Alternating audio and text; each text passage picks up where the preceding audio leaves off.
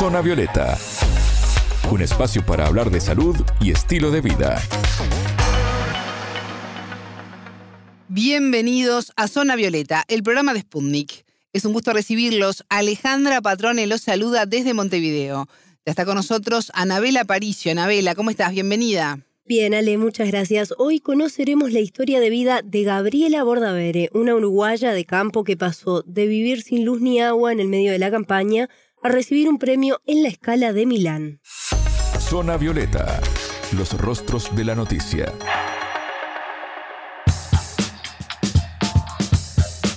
El 24 de septiembre de 2022, Uruguay fue reconocido por la calidad de sus lanas a través de un premio recibido por la marca de moda Gucci.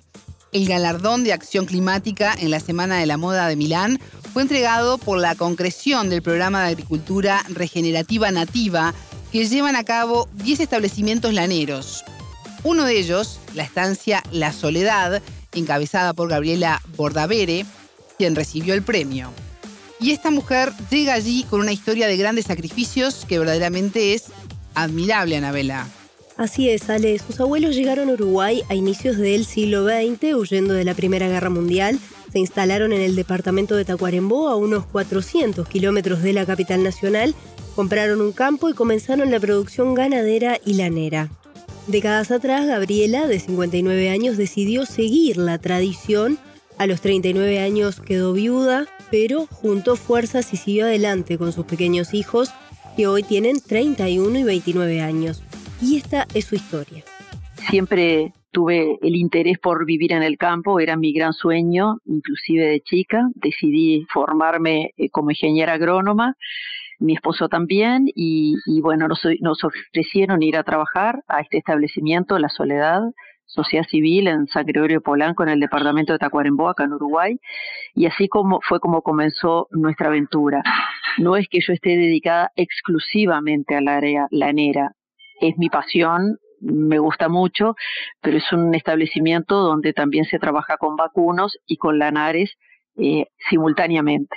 ¿Por qué era tu sueño vivir en el campo? Me gustaba ese estilo de vida, eh, me gustaba el disfrutar de las pequeñas cosas, el disfrutar de, los olores del campo, de su silencio, de las noches estrelladas, de, eh, los días de lluvia, escuchar el ruido en los techos de chapa y, bueno, la idea de formar a mi familia en un medio así, que crecieran mis hijos en un medio así, me generaba mucha ilusión. Realmente era como mi gran meta en la vida. ¿Y cómo fue el comienzo, eh, los primeros pasos que dieron al instalarse en el campo, al llegar ahí? Bueno, fue bastante duro porque en este establecimiento no había, si bien no es de mi propiedad, hoy en día yo trabajo, es de la familia, pero no es de mi propiedad directamente. Fue muy duro porque no teníamos luz, eh, no teníamos ningún medio de comunicación y no teníamos vehículo tampoco. Y el, la ciudad más cercana estaba a 20 kilómetros, valles cañadas, cañadas son cursos de agua que cuando llueve quedábamos aislados por más de seis horas, o sea que fue bastante duro transitar esa etapa, por un lado duro, pero por otro lado nos fortaleció, te ayuda a crecer como persona, porque después que vivís esas situaciones tan límites, ya no le haces miedo a muchas cosas.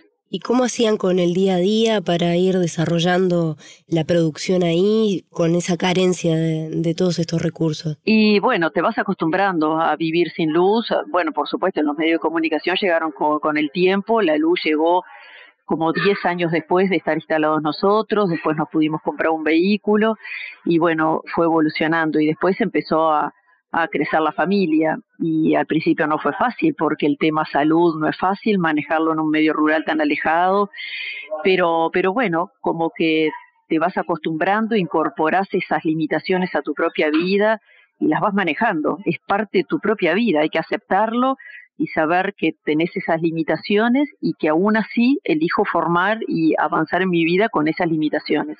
Después en la medida que las fuimos superando y que nos llegó la luz y que, ya te digo, después el tema de la caminería fue mejorando, hoy en día cuento con todo el confort como si viviera en la ciudad y, y, bueno, si en aquel entonces me gustaba vivir, imagínate ahora que cuento con todos los medios de comunicación, tengo un buen vehículo, ya los caminos han mejorado, mis hijos están grandes, yo ahora vivo sola, o sea que este, ya no, no hay que temerle a mucho hoy en día, al contrario, solo doy gracias por, por todos los avances que estamos teniendo, que, que pudimos tener. ¿Cómo llegó su trabajo a la escala de Milán? Sobre esto y su labor de producción sustentable también hablamos con Gabriela. La gente de Europa pidió para, para ver cómo se trabajaba acá en Uruguay y yo no hice más que mostrar lo que es mi día a día de trabajo en un video que fue muy público y eso llamó mucho la atención, algo que para mí es algo absolutamente cotidiano, es mi día a día, es trabajar, es la esencia de mi vida. Esto llamó mucho la atención y bueno, ellos decidieron firmar un contrato de compra de lana a Uruguay. Obviamente que esto no es una historia sola, particular mía, sino que atrás de de esto está la gente de Lana Trinidad, la gente de Charcers, la gente de Nativa, el Instituto Nacional de Investigación Agropecuaria, que es quien también está sosteniendo este proyecto. Digo, me convocaron a mí porque sabían mi historia de vida, porque sabía la seriedad con que, la que trabajamos, la pasión que le ponemos al trabajo y les pareció bueno mostrar la historia de una mujer que con mucha dificultad salió adelante. Más allá de la premiación, es un mirar al, al Uruguay de una parte del mundo que, que me parece que eso nos beneficia a todos. Comenzamos a transitar un proyecto que va a durar cuatro años, donde lo principal es tener un predios sustentables, o sea, donde se cuida el medio ambiente, que ya lo veníamos haciendo, donde se cuida la biodiversidad, donde se pone mucho énfasis en el bienestar animal, donde ponemos mucho énfasis en el cuidado de nuestra gente. En eso, eso es muy clave cuando la gente ve que en realidad nosotros ya estábamos en camino, nos propusieron dar una vueltita más de rosca a esto y comenzar con esto que son prácticas sustentables en el campo. Para nosotros es un tremendo desafío que esto lo vamos a manejar de la mano de los técnicos del Instituto Nacional de Investigación Agropecuaria, que hace años que están trabajando en esto, pero particularmente ahora vamos a hacer alrededor de 15 productores, que son los que vamos a vender la lana merino australiano a la empresa Gucci, que surge de establecimientos donde se manejan prácticas de sustentabilidad y de cuidado del medio ambiente y de su gente específicamente. ¿Qué cosas puntuales, por ejemplo, se, se hacen para esta sustentabilidad? El regular la cantidad de animales que por fracción, por potrero, están pastoreando es una cosa muy clave para la conservación de los suelos el tema del manejo de los animales en sí y capacitar a, nuestros propios empleados para que todos trabajen con normas de bienestar animal. Eso este, hace tiempo que se está trabajando en eso y, es muy importante. Y ahora los técnicos nos van a ir orientando qué nuevas prácticas vamos a necesitar adoptar para completar este proyecto este, de ser predios sustentables por ejemplo, el no uso de agroquímicos o el no uso de herbicidas o el incorporar especies nativas a lo que es el establecimiento.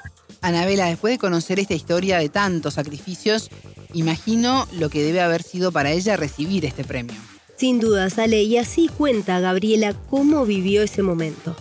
El orgullo más grande que sentí fue haber podido representar a mi país, Uruguay, y a las mujeres especialmente y, en mi lugar a la gente de campo, que no son una cara visible, pero son los que día a día le ponen el hombro a, nuestro país. Entonces fue una emoción muy grande, una emoción muy grande pensar en quienes me habían precedido a mí en el trabajo, mis abuelos, un tío, mi esposo. Eso fue muy emocionante para mí y en haber pensado con, con, las dificultades en las que yo comencé esta etapa de mi vida administrando este campo, pensando exclusivamente en sacar adelante a mis hijos, con muchas dificultades en aquel momento, y estar recibiendo un premio a la escala de Milán era una cosa que, bueno, no hay palabras para describir la emoción que en ese momento yo llegué a sentir y la repercusión que ha tenido esto, que ha sido inimaginable. Pensé que recibía el premio y ahí quedaba, y realmente este, nos ha sobrepasado a todos como familia el cariño y la repercusión en positivo que esto ha tenido. Hasta la vicepresidenta del país me llamó para felicitarme y agradecerme. Eso me, ha llenado de emoción y de agradecimiento. los mismos Gucci me dijeron, bueno, Gabriela, necesitamos que sigas trabajando, eh, necesitamos la lana de ustedes para nosotros hacer estas prendas de ultra calidad, que es lo que van a producir con las lanas merino uruguayas. Y además sé porque cuando recibí el premio estuve en contacto con todos ellos, que ya le hicieron pruebas y me dijeron, las lanas que he recibido de Uruguay son de excelente calidad, así que estamos muy contentos con este acuerdo que, se ha firmado. Así que, ¿qué más puedo pedir? Bueno, este proyecto a cuatro años implica ahora que la marca Gucci reciba 50 toneladas de lana fina por año a partir de 2023, en un principio por cuatro años, y se pagará un precio superior al habitual eh, que percibirán entre 15 y 20 establecimientos. Ahora, ¿qué le depara Gabriela mm, con todo esto por delante? ¿Cómo sigue su vida ahora? Bueno, ella es una persona muy tranquila y ella dice simplemente seguir adelante con el día a día, volver a trabajar, seguir haciendo lo mismo que hace cada día. Le preguntamos también si en algún momento después de todos estos traspiés se planteó dejar la actividad eh, ¿Y qué piensan sus hijos para el futuro, no? Porque ella ya en algún momento se va a retirar de la actividad. Claro. Bueno, estas son sus perspectivas. A ver qué nos cuenta. Nunca pensé en dejar porque no tenía otra cosa. Estaba atravesando una situación muy difícil económicamente. No tenía nada con que sacar adelante a mis hijos, nada. Y la única opción y el camino posible, los dueños del campo, ese mismo día vinieron a hablar conmigo y me dijeron, te ofrecemos seguir tú y con, con pánico dije, sí, tengo que agarrar primero porque es mi pasión hacer este trabajo y vivir donde vivo, y lo otro tengo que sacar adelante a dos chicos muy chiquitos, de 11 y 9 años, no me queda opción. Y a los cuatro días me fui con mis hijos nuevamente al campo a empezar a tomar las riendas de algo que yo no tenía la más mínima idea ni por dónde empezar. Y bueno, y ahí fue como comenzó con el apoyo del personal, que en ese momento fue incondicional para mí, formamos un equipo de trabajo muy sólido, me apoyaban desde el momento cero y empezamos a crecer juntos con esos tres compañeros de trabajo que le voy a estar agradecida toda mi vida, gente con muy poca formación académica, pero humanamente no tengo más que palabras de agradecimiento del apoyo que yo recibí de ellos. Y así comencé a avanzar y después tuve otro trabajo y después otro, llegué a tener tres trabajos para para poder sacar adelante a mis hijos, no, no, no tenía otra posibilidad. ¿Tus hijos piensan seguir el camino del campo o van a tomar otro rumbo? No, pues los dos están orientados este, para esta rama, este, una es ingeniera agrónoma y el otro está finalizando su carrera de veterinario, Así que bueno, el camino está trazado, después depende de ellos si quieren continuar en mi lugar, o, pero creo que el amor al campo y a, esta cultura con su padre se lo supimos transmitir porque ellos para sus propias vidas eligieron este camino, que es este, vivir cerca de, la naturaleza, de lo que es la tierra, de lo que son los animales. Así que bueno, me siento bastante orgullosa por ello. Podrían haber estudiado cualquier cosa, pero ellos eligieron libremente mi hija estudiar lo que su papá y su mamá estudiaron, una cosa que me llenó de, emoción en su momento, y mi hijo estudiar veterinaria también está, son ramas muy cercanas. Cada día es diferente, cada día son decisiones diferentes que tomas que tener. No hay nada, no hay nada que sea estricto y rígido.